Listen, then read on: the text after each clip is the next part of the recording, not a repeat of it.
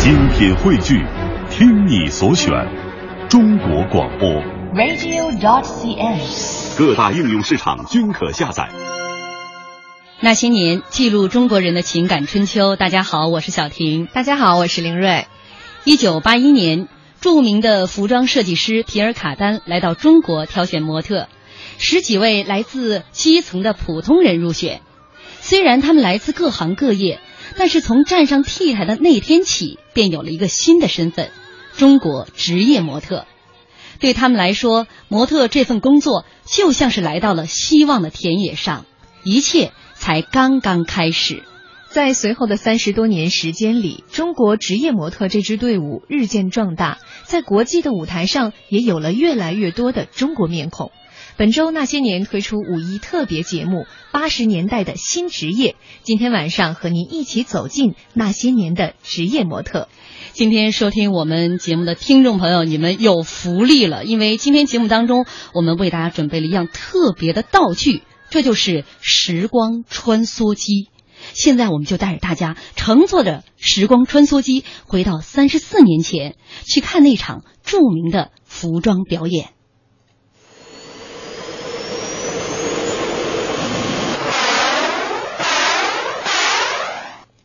时间回到了一九八一年，那一年我七岁，那一年还没有我。作为身穿喇叭裤、脚踩恨天高的时尚青年，每一次潮流袭来，我都不曾落下。所以就在这一天，你逃课，带着还未出生的我，去看了一场至今都影响深远的服装表演。哎呀，要开始了，要开始了！哎呀妈呀，姐，这咋还把灯给关了呢？你懂事，这事情哪好意思露脸？关上灯，谁也看不见谁，知道不？哦，你听这歌咋这么好听？好像是外国人唱的呀。反正不是咱俩唱的。哎呀，你快看出来人了！哎呀，哎呀，这一小伙长得真俊啊！搁我们村儿得有多少女子不要嫁妆也得跟着他。哎呀，你看那个姐姐，哎呀，这眼皮子涂的呀！哎呀，这女子搁我们村儿那是地富反坏右才敢娶啊！哎，你说他们有多高？估计得有两个你那么高。哎，你说他这衣服咋穿的？还反光呢？是啥料子的？不像是底气凉的呀。这上街能穿吗？反正你要是穿，估计就得挨揍。哎，你说他们走道咋这么好看呢？哎呀，哎呀，这咋还把上衣给敞开了呢？哎呀，哎姐，你别捂眼睛啊！哎呀。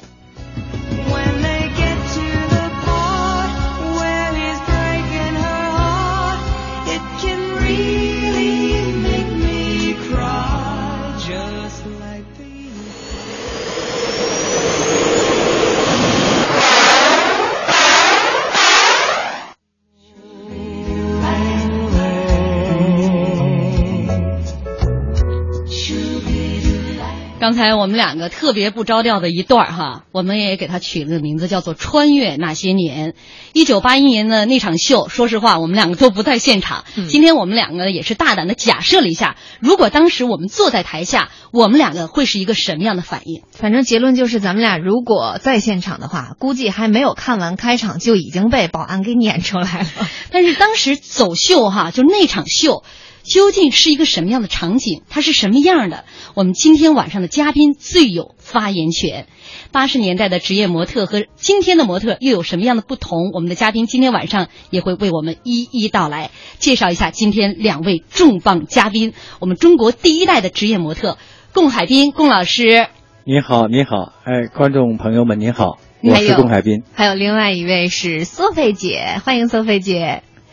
观众朋友们，你们好，我是索菲，嗯大家好。他们两个对镜头已经很久了。我 我跟大家先来简单描述一下坐在我对面的两位嘉宾。今天一进到直播间，我当时就有点吓傻了，因为海拔在那儿呢。首先是身高，然后这个气场。我再形容一下他们二位的穿着。龚老师呢是一身西装，特别笔挺有范儿。然后索菲姐呢是一身制服，嗯，所以呢，用我们微博上一位听众朋友说，这个男主角有点帅的无法无天。我再跟大家说一下，这女主角漂亮的不忍直视。我觉得你还是挺有勇气的。你看，我干脆就不去挑战描述他们俩这事儿有多美。我觉得怕我词穷。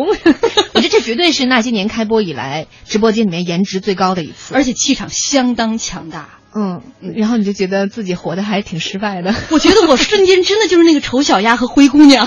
问题人家苏菲姐还比你大。这这这事儿就更不能提了。嗯，好好，下一个话题，咱们言归正传哈。刚才是让呃这个两位嘉宾得给我们揭示一下，呃，真正的一九八一年那场秀是在北京的呃民族文化宫举行的，对吧，龚老师？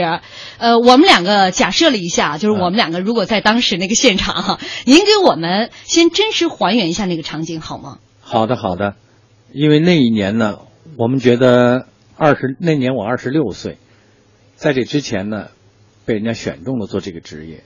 那个时候二十六岁的人呢，还是挺懵懂的，因为我们知道的信息不像现在，我们对很多的事情都不了解。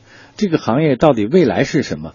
现在做的到底是为什么？其实我们只知道一点点，但是我们心里觉得，我们二十六年，我们看到了这个服装，是我们最愿意看到的。嗯，这个音乐是我们从来没有听过的，就是我们要找寻的那个段音乐。我们听完了以后，这个人呐，真的就当时就觉得非常的非常迷恋这个音乐。这音乐来推起来点儿，这大家现在很熟悉了。嗯，这是第一次到中国，皮尔卡丹先生的导演在倒数第二个晚礼装的时候选用了这个音乐。嗯，这个音乐对当时我们北京青年来说吧，震动挺大的。嗯这场表演大家记住了漂亮的衣服，还记住了这个音乐。嗯，那天现场的观众多吗？呃，有三百三四百人吧。嗯但是国际的媒体呢，也有两百多人，哦，就是有五百多人了。五百多人。其实媒体和观众的数量呢，基本上是对半的。嗯当时我们也不了解，我们也没有看到过摄像机是什么样子，为什么照相机像炮一样那么长的筒子，我们不知道那是什么东西。您都以前就看过海鸥相呃，机。对对对对对，是，对，就看过那么短的，所以后边排的密密麻麻，两层三层这样的，我们都不知道为什么要盯住这个来来来拍摄这个，到底我们不知道到底是在要做什么，当时也没觉得这个事情意义有多么重大哈。不知道，嗯。一点都不知道。哎，现场有会像我们俩这样交头接耳、窃窃私语，有有有，我我看那个台下的好多的，尤其是女同志，真的？啊，几乎每一套女装出来以后吧，他们都要说，因为确实是当时我们的那个整个的这个街头，整个我们的这就没有这样的服装，不光是款式，连这样的颜色也没有，嗯所以他们都觉得可能也是一种假设吧。假如这套裙子给你穿上，或者是我穿上，是吧？未来什么时候会有？可能他们也都在探讨，都在说。嗯，大家都是艳羡的眼神，是的 望向台上的龚老师，他们这个中国第一代的职业模特。索菲姐，当时您多大？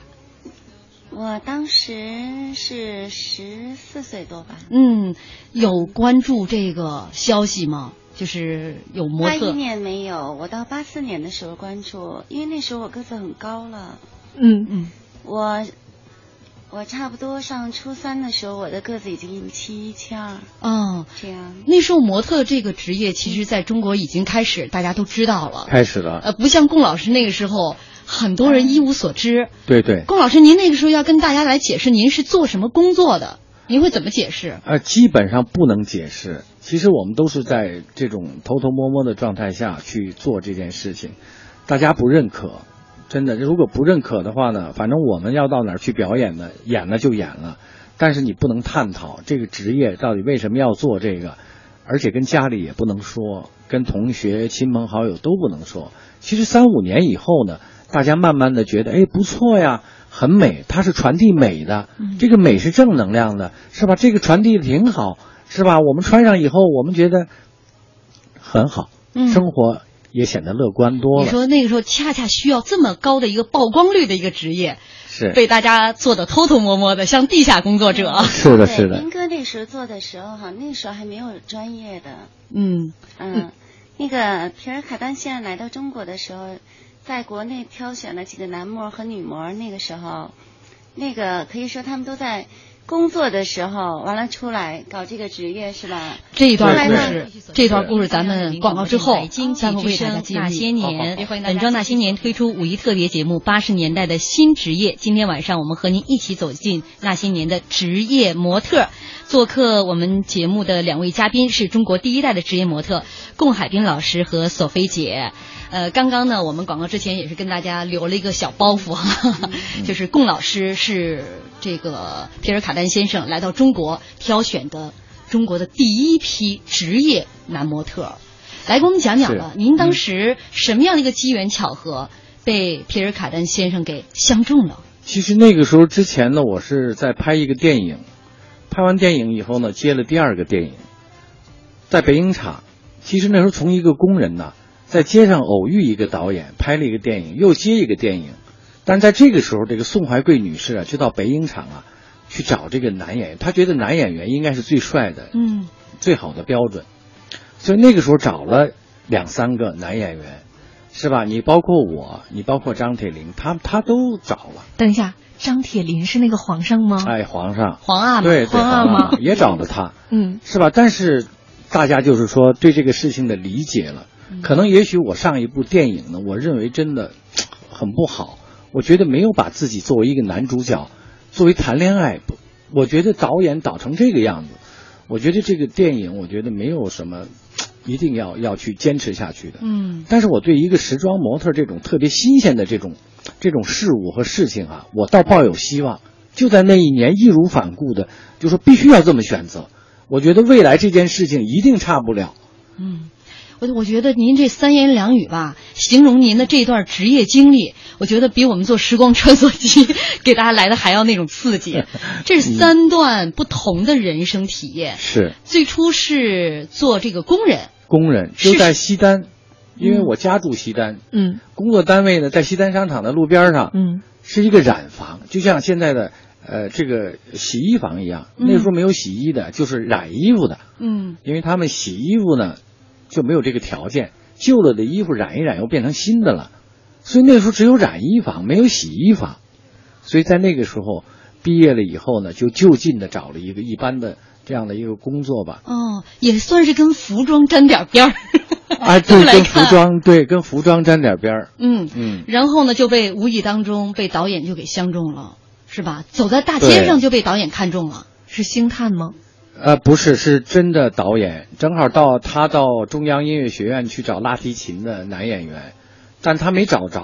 他回来以后，正好在路过西单的时候，看到一个德国电视台的主持人在主持节目，我正好要去上班，所以我就拿着中午饭什么的，我就在旁边挤挤挤。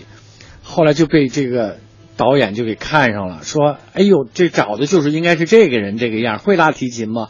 我说不会，他说干什么的？我说染衣服的，是一个工厂的工人。嗯还是这样，他选中了我。嗯，就是每一次的这个机缘巧合，然后最后是走到了模特 这个职业当中来。对对对，嗯是来给我们这个回忆一下吧。您当时这个皮尔卡丹先生找到您之后，啊，他怎么来给您描述您即将要面临的这份工作？对。其实我觉得，呃，皮尔卡丹先生呢，真的是有一段话，我觉得我记得一直记到现在。其实他说，其实人类社会这个进步是人类不断的追求美和美的结晶。我觉得我很不理解这个，因为我们改革开放，我们首先要解决贫困问题，我们首先应该在经济和物资上的这种繁荣和发展。但为什么他说这个最后追来追去是追这个？我觉得我不不不可思议，我觉得他说的这个可能不太准确。嗯但是我回来呢，我也认真的在想，在二十六年的过程当中，我们始终我们的青年，包括我个人在内，对美的这种诉求和愿望是非常强烈的。嗯尤其在八一年，是吧？我们突然在开放以后进来的，我们看到最漂亮的服装，是不是每个北京人未来都可以是这样？这是我的一个梦想。嗯是吧？如果我今天做了这个职业，我就去动员每个北京人都穿成这样，我觉得医生这个职业是一个很伟大的职业。嗯，但是穿漂亮衣服在众人面前，呃，生活当中和舞台上完全是两回事儿。我们穿上一件漂亮衣服，今天在单位同事面前，可能大家说，哎，这衣服真好看，你也不觉得有什么奇怪。可是您穿着这个这一身让您很心仪的服装，啪就走到那个 T 台上了。就是你跟大家的视角都是不一样的，别人都是这么 这个仰望着你，那个所有人都在看着你的每一步。是的，其实我们觉得呢，这个职业当初呢，其实我们一直是认为一种商业，它是给一种商业呢作为一个载体，让别人人看到这件衣服可能它在今年的价值。但是但三十四年以后呢，我们觉得这个职业其实作为人人人生的这种文化上来说呢，我觉得是人的一个参照，是吧？那比如说我们三十年的还呃贡先生和六十年六十岁的贡先生，是吧？其实我们一直坚持着用这样的一种审美的标准，在要求我们的生活，它也确实影响了我们的生活，也影响了我们的意志和品质。嗯，还记得您第一次在那个 T 台上走吗？就是包括训练。记得记得，嗯那走不了。一开始人说你随便走一走吧，我们对着一走啊，我们简直觉得，哎呦，简直糟糕的很。我们觉得走路谁不会呀、嗯但是你对着镜子一走，简直我们自己都无法容忍自己的这几步走，就跟军人是一样的。但是我们的教练不得了，他是皮尔卡丹御用的这么一个教练，四十多岁，风度翩翩的一个男人，特别的特别有魅力。他呢，真的是把我们也给打动了。他的那个走路就就就飘来飘去，飘来飘去，衣服也是那样的，飘来飘去。我们觉得真的，什么叫潇洒，什么叫倜傥，什么叫气质，我们完全觉得这个教练就是浑然天成的一个人，嗯，是吧？我们觉得我未来我们到五六十岁了，我们是不是也能像这样，是吧？这个是我们当时最大的一个想老师给你们树了一个很好的榜样，然后就开始训练你们了。训练训练。那会儿训练应该也挺苦的吧？非常艰苦，因为什么呢？因为那个时候北京吧，说实在的，真的从各方面的条件，我们都是有工作的。下了班以后，完了给约到那个鼓楼的上面，是吧？又是在冬天，是吧？在上面也没暖气，就在教练在带着你们走来走去，他很高兴，他觉得在这样的古建筑下面，中国最古老的建筑的这个里面，这么有特色的东西，在传播着一种西方带来的东西，他觉得哎呦洋洋得意的。皮尔卡丹先生隔两天就来去看一次，隔两天就看一次，看你们的变化。对了，他就是他就是想把西方的这个文化植入植入到我们这里边，他觉得越快越好，嗯是吧？那我们这群年轻人，我们也真的不知道他的想法，是？我们只知道走路走的好与坏。但是有时候从鼓楼练完了到八点半九点的时候，我们基本上每个人呢都是从鼓楼我走到西单，因为我家住西单嘛，嗯就从鼓楼呢再走差不多十多公里，嗯，就一直要走到西单，啊，就这样。你们父母难道就不问您吗？每天下了班这个几个小时就不回家？问，每天都问，嗯真的每天都问，是吧？但是呢，他觉得孩子现在比以前高兴多了，快活多了。嗯从他们脸的颜色和他们的笑容谈吐，也比以前轻松的多了，嗯是吧？他们觉得孩子还是有追求、有想法，不管他干什么，只要不出格，嗯，是吧？做他们喜欢的，还是支持的。我相信您一定编了很多谎话，但是这个那么多种谎话，父母其实都没信，但心里只坚信一条，就相信自己的孩子走的是正道。是 是是、嗯是。呃，问问索菲姐，您第一次穿高跟鞋是什么时候？呃，应该是八七年、嗯啊不，八七年对对对，87年八七年的二月份。呃，也是因为模特生涯穿的这个高跟鞋吧？我记得好像我第一次走出去的时候，心跳的厉害，而且呢特别慌张，让别人最后就是后背的时候一把推出去你是被人推的啊，当时特别浑身发抖，不敢出去，不知道怎么回事。等出去以后，有过第一次了，第二次就完全很自如了。当时那还是那是一场什么活动？您还记得吗？啊，也是一个时装秀，就是时装秀，是在北京。在北京。啊。那您从训练到站到 T 台上第一次时装秀，经历了多长时间？一个月吧，一个月就上去了，对那还是有天赋啊。对，我觉得好像在这方面我还蛮有天赋的。嗯，龚老师您呢？我们当时就是下班带训练，其实用了差不多四个月的时间。嗯其实那个时候是在法国教练的指导下，嗯呃，训练的很正规，是吧？也很严格。嗯呃，所以我们觉得呢，我们的这个整个的进步呢还是非常快的。当时这场秀通过世界的媒体，在全世界基本上是头版嗯爆出以后，很多人猜测这肯定不是中国人，他们不是北京人，他也不可能是。所有当时的记者也是追着我说：“你是哪里来的？你是中国人吗？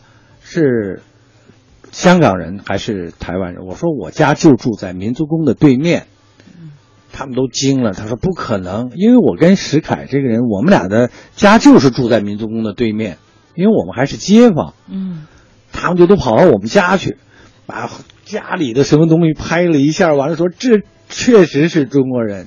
他们没有想到，嗯其实这么快的接受了这个事物，而且一下能够对世界有这么一种反响，是吧？他们脑子里想的是不是他们还有留着辫子或者戴着那种小帽子？他们老什么时候摘掉的这个？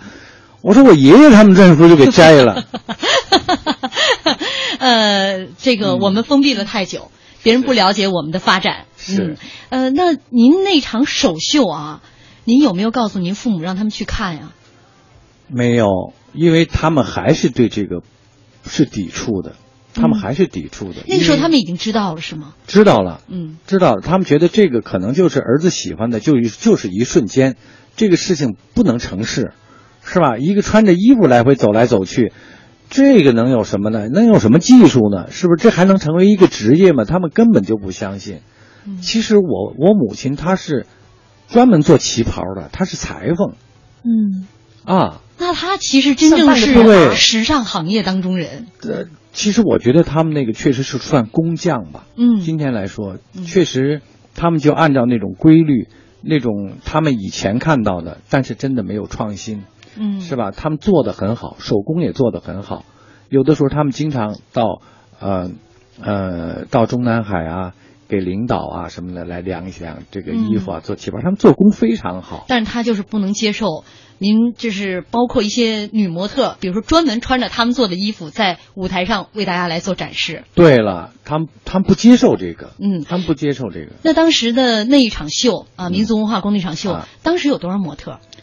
当时一共是十六个，嗯，嗯，四个男孩，十二个女，十二个女孩，基本上都是北京的，都是北京其中有一个是广东的，他们都是什么职业的？您还记得吗？呃，来自各行各业，有织地毯的，有化妆师，有北影的化妆师，嗯，呃，还有嗯毛线毛线厂的，嗯。呃，当然我是呃染坊的嗯。工人，呃，还有卖菜的售货员，嗯呃，还有铸件厂的会计，呃，我太佩服还有皮尔大学生，先生了，怎么把这么多各行各业的基层的普通人员组织起来？因为那个时候找到这样身高的男女确实还不容易，嗯因为那个时候北京没那么多人，这个城市没那么大，真的找到说男孩必须超过一米八五，女孩一定要超过一米七五，不容易，不好找，而且长得还要眉清目秀的，还得非常协调，真的不多，确实不多。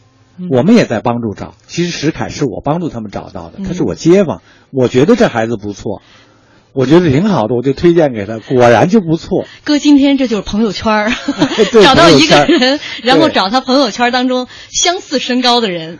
对对对，是。好，这里是中央人民广播电台经济之声《那些年》，本周《那些年》我们推出了五一特别节目《八十年代的新职业》。今天晚上我们一起走进那些年的职业模特。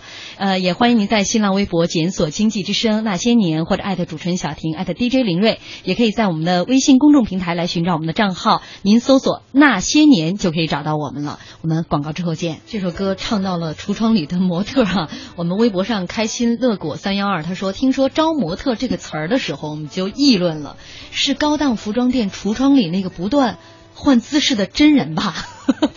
后来在 T 型台上看到真人穿服装摆 pose 时，对这个词才有了理解，才知道原来还有这个职业。用现在的词儿来讲，真是新鲜养眼，太美了。嗯，你看当时大家对模特这个概念都没什么理解，到至于说这个这个职业它具体是做什么的，它这个工作包括哪些内容，就更不知道了。嗯，尤其是像 T 台后面是吧？对大家都满了衣着光鲜的在 T 台上走，T 台后面是什么样？对绝大多数人来说，更是一个神秘的地方。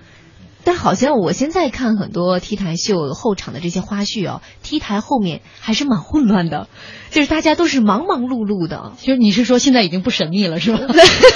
呃，其实我觉得，呃，法国法国人他对这个后台的管理和我们中国人的后台管理是不一样的，嗯因为他对人文、对人体的认识和审美的认识跟我们是有很大的差距。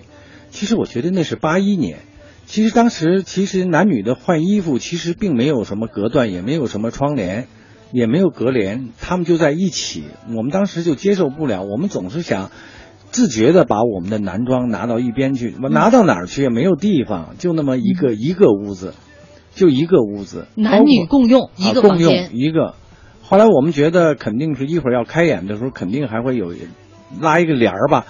但是我发现全是法国人在给我们服务，我们也不好问，也不会说法语，是吧？说什么时候拉那个帘儿啊？最终快开始了也没有帘儿，也没有一个布帘儿，那怎么办？其实大家就是在这儿。后来我们也说了，这个真的是按照我们的理解，我们觉得很不方便，嗯是吧？大家这样，呃，脱了穿，穿了脱的，是吧？而且法国人要求的很苛刻，因为他们的晚装呢，他们的后背都露的很多。嗯那个时候，我们女孩的戴的胸罩又宽又厚，嗯而且还是有那种小布的那种，而且颜色呢是有点儿有点儿那种黄黄的那种，是吧？那你和人家的面料和后边的那个曲线，包括要求和颜色标准差距太大，他就强行的，你必须要摘掉，你不能露出来。嗯我们很多女孩当时不理解，胸罩是我的，我这是我的这这个私密的，是吧？你这个为什么这个一定要强行让我这个？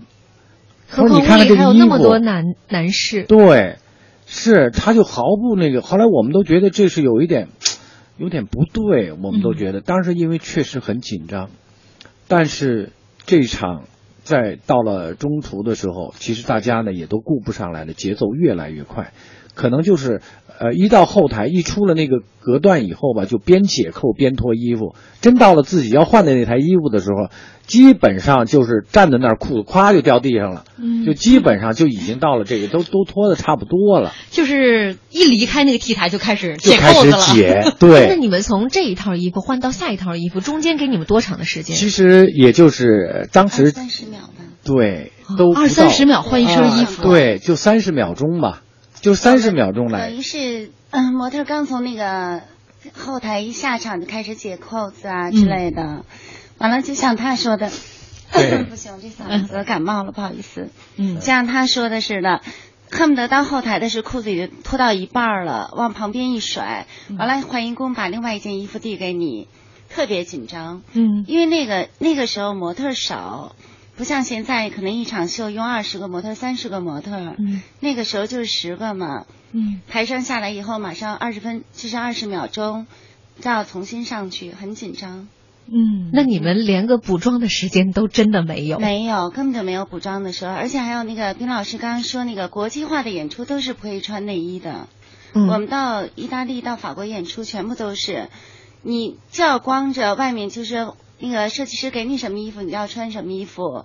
那我们就说一层纱露着，你都要去接受。嗯，那可能嗯现在您接受起来已经嗯算是没有什么障碍了，对没有但是毕竟在八十年代，八十年代还是有障碍的。那你那会儿花了多长时间去接受这个事实？我必须就我觉得每件事情它有过第一次以后，第二次可能慢慢慢慢的，你要喜欢这个职业，你就要必要必须要接受这些，嗯，尤其是一些国外大师来中国选模特儿，选模特儿的过程，我们当时也是穿着那种三点，完了一条直线的去走，嗯都是这样。龚老师好像有话要说。嗯，对了，其实我那个时候记得特别清楚的，就是在前边的不由分说，就是在前边的三套衣服的那些女孩吧，我发现她们那个脸呢都是大红红红彤彤的，那个眼睛也是红的，就那么跑来跑去的。其实那时候他们不适应，嗯真的他们心里也很紧张，嗯，也不知道跟谁说，到底后边也有男的，也有女的，还有好多法国人呢。那是法国的，有好多法国的男的、女的，他在帮我们穿衣服、换衣服。多少人来服务一个人呢？一共差不多有一个法国人对一个我们我们是一个男的是一个女的换衣工，嗯有的女的是男的换衣工，他他们不太分这个男的女的谁，女的对女的，男的对男的，嗯他不管那个，他就是这样，反正不知道在他们来看很正常，很正常。分在国外给你是谁就是谁。对对对，所以那弄得我们女孩那个满脸通红。第三原来是害羞的害羞的哦，我们。在我们在国内演出的时候，就是男的给男的换，女的给女的换。可是，在国际上一般都是男的给女的换，女的给男的换，嗯这样换，嗯，这样就是速度比较提高嘛。再加上你在后台，说实话，男女模根本就顾不上谁看谁怎么样，嗯，只有二十秒钟，你根本就没有时间看哇欣赏欣赏你的身材啊或者怎么样，没有，根本就没有时间，没有时间，都是我们多想大家都是了30秒。很，大家都很纯洁，在这个舞台上，嗯。只是就想把最好的状态来献给观众。嗯，那时候一般会换多少身衣服？一般的话，我们第一第一次表演的话，那个我们一个人差不多在七套，七套服装。差不多，嗯，台上有没有规定时间？比如说台上是走多长时间？，而且导演呢也约定了你的路线，嗯是吧？你怎么走到那儿停住，完了在哪儿站住，完了再回来，再往前走，他都规定好的路线。因为这个时间呢，整个的音乐和你的路线，包括你多少步，都是有计算的，是吧？如果你要如果长了或者短了，那个音乐又不够了，它每一组。服装它就换一个不同的音乐，因为音乐和服装的这个色彩和这个曲调都是配合的嗯，啊。时间那么紧，你说台上走的这个。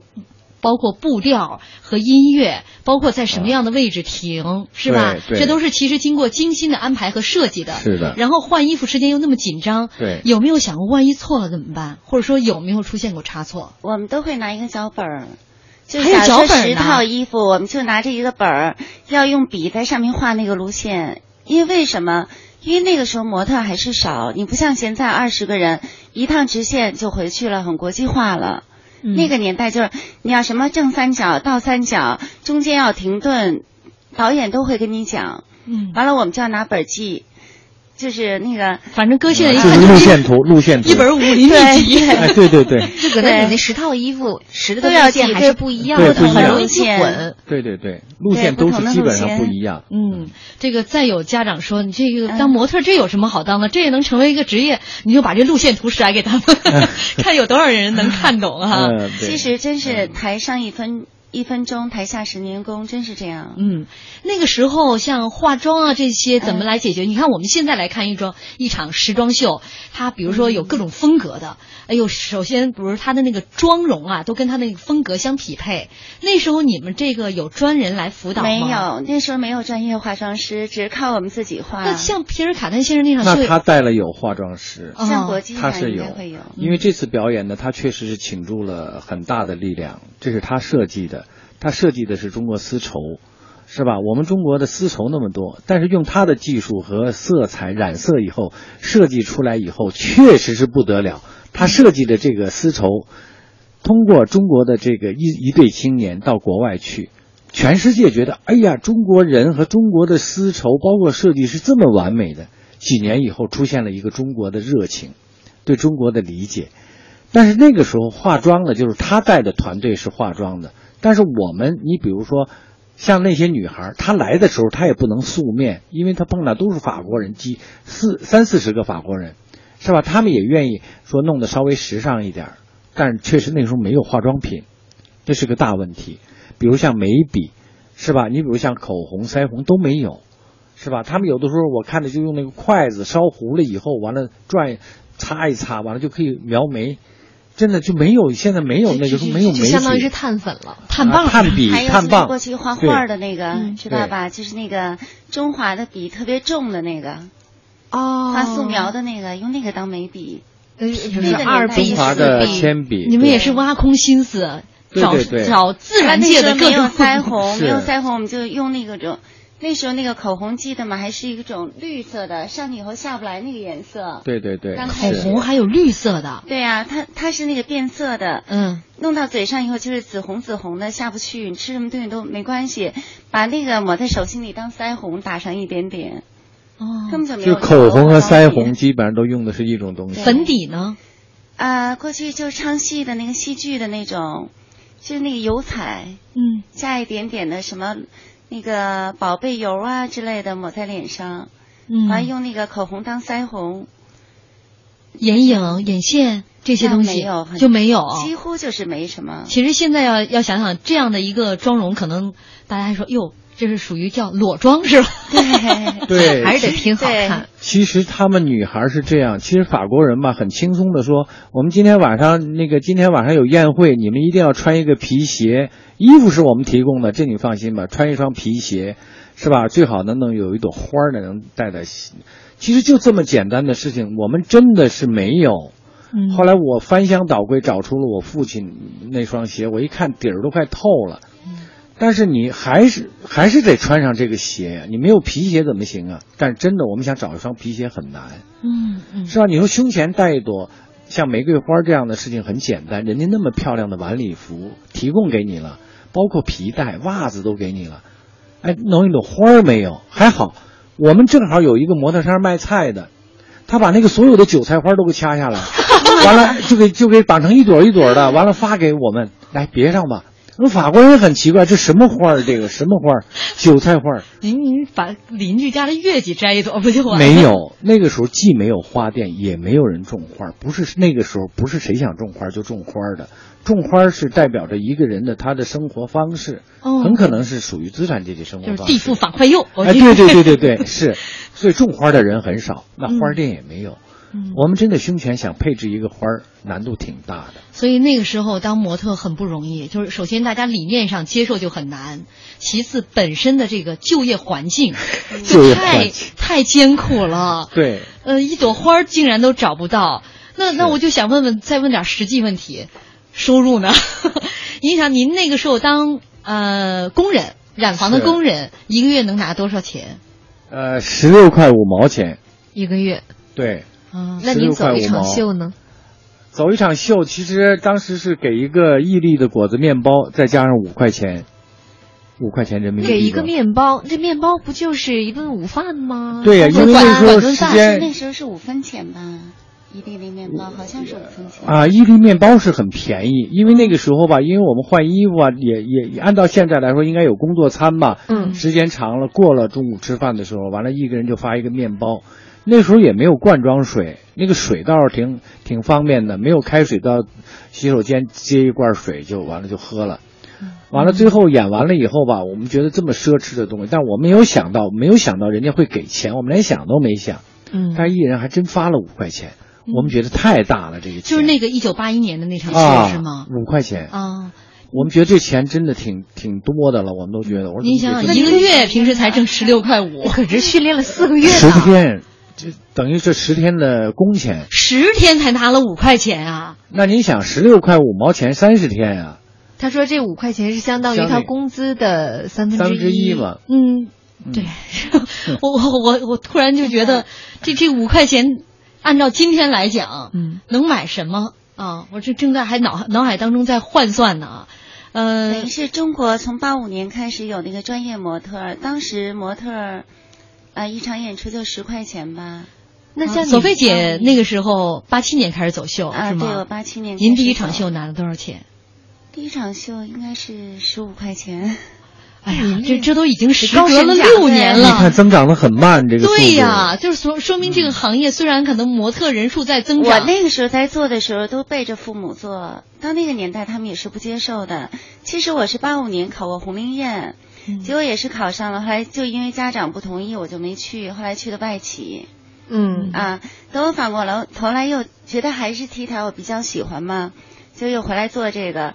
当时不敢跟父母讲，最后他们是八九年才知道我从事模特行业，外企把那份工资，给辞了。在八十年代也是一个特别红火的一个词儿，没错，是是大家都非常艳羡的一份工作。八六年开始、嗯第一批嘛，那时候有了外企，有了白领这个称呼，一种职业的一种身份的象征。你说。外企好像特那什么，您竟然扔掉了外企的工作去当模特那时候最忙碌的时候，比如说一个月要走多少场秀，大概男模好像少点，女模会多。我大概是一个月至少走二十场吧。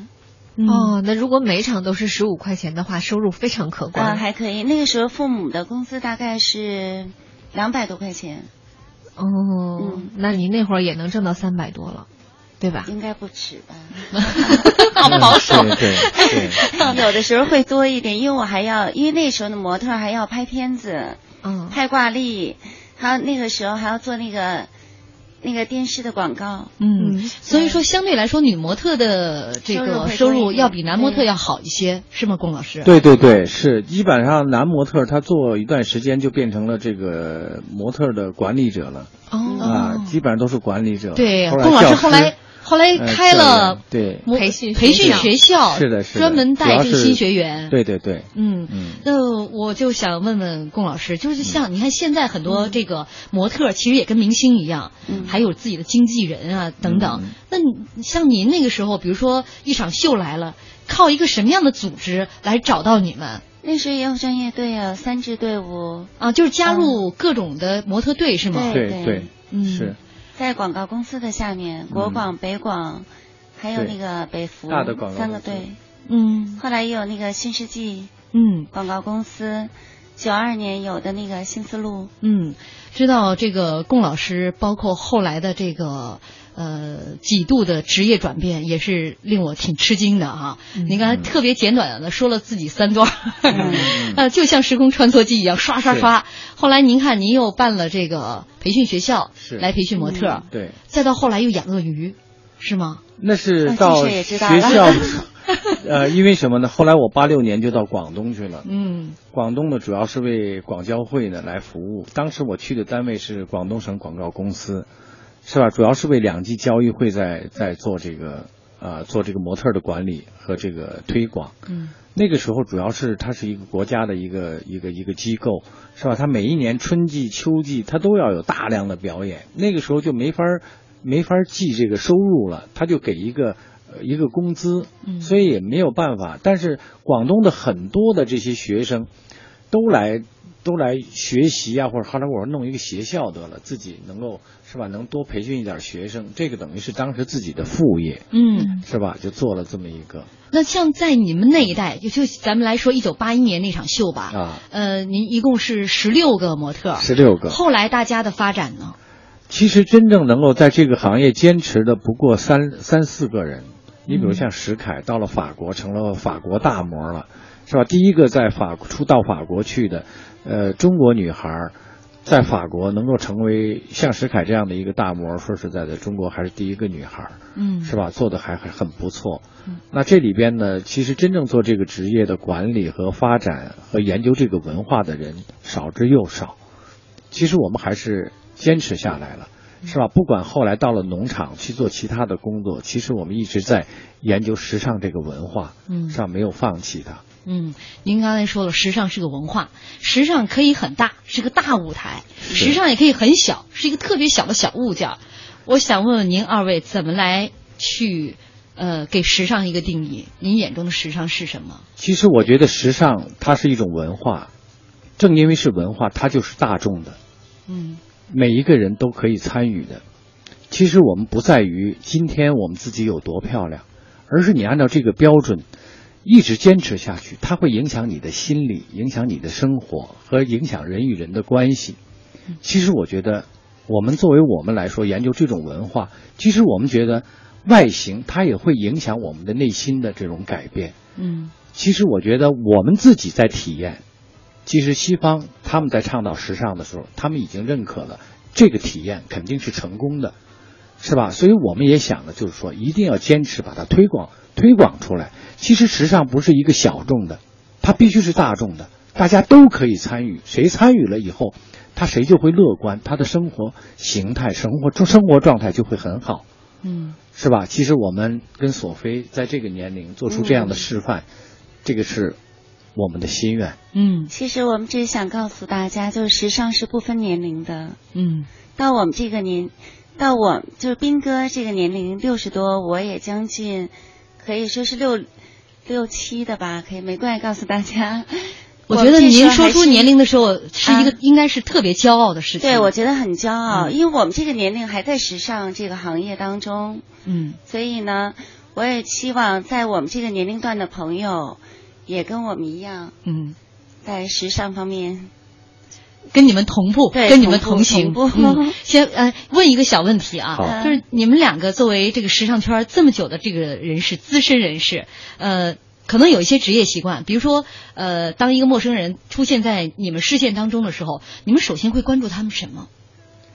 呃，其实我们已经都习惯了。其实我们觉得，呃，整体的这个人的这种气场和状态，它是由多个条件组成的。嗯其实很重要的是离不开这个审美的这个这个水平，嗯是吧？其实眼睛是先入为主的，嗯听呢，听你说什么是其次的事情，是吧？当我看到你的时候，其实按照我们这么专业这么多年，其实我们一看，包括这个人的学历、心态，他的心心情。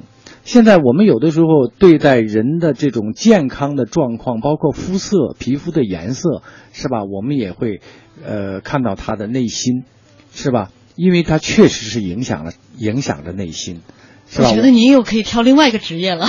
龚教授，这是我们的教授。这个一个模特需要这个，其实是不完全说是模特了啊，在时尚圈当中这么多年，已经练就了一双火眼金睛了。